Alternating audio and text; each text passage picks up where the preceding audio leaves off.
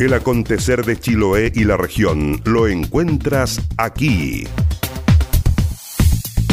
Conocemos una nueva jornada informativa en esta síntesis.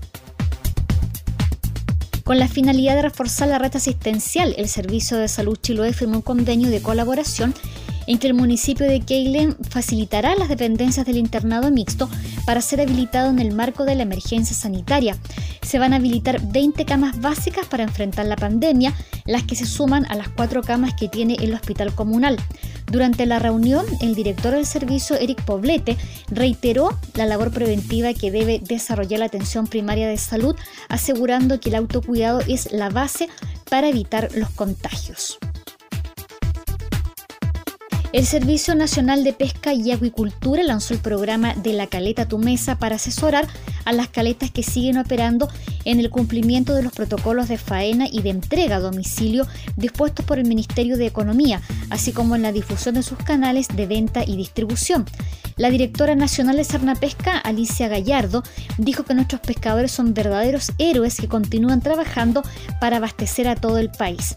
Los pescadores cuyas caletas estén implementando sistemas de delivery, de retiro en tienda, horarios especiales de atención, deben simplemente informar a Cernapesca y el servicio va a difundir por su sitio web, redes sociales y otros canales de comunicación los datos de venta de las respectivas en cada región.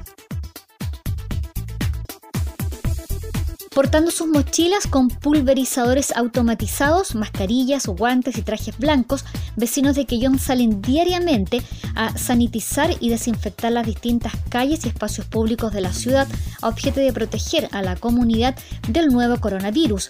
Integrado por 13 voluntarios, este grupo se organiza cada jornada por WhatsApp mediante los recursos que ellos mismos aportan como combustible para dos camiones y portando hidrolavadores autónomas para limpiar recorren el poblado hasta pasar a las 3 de la madrugada organizados por cuadrillas, informó el portal Soy Chiloé.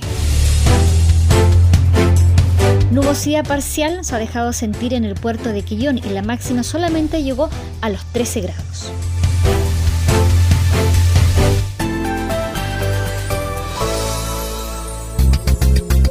Las noticias también se leen en www.enlanoticia.cl.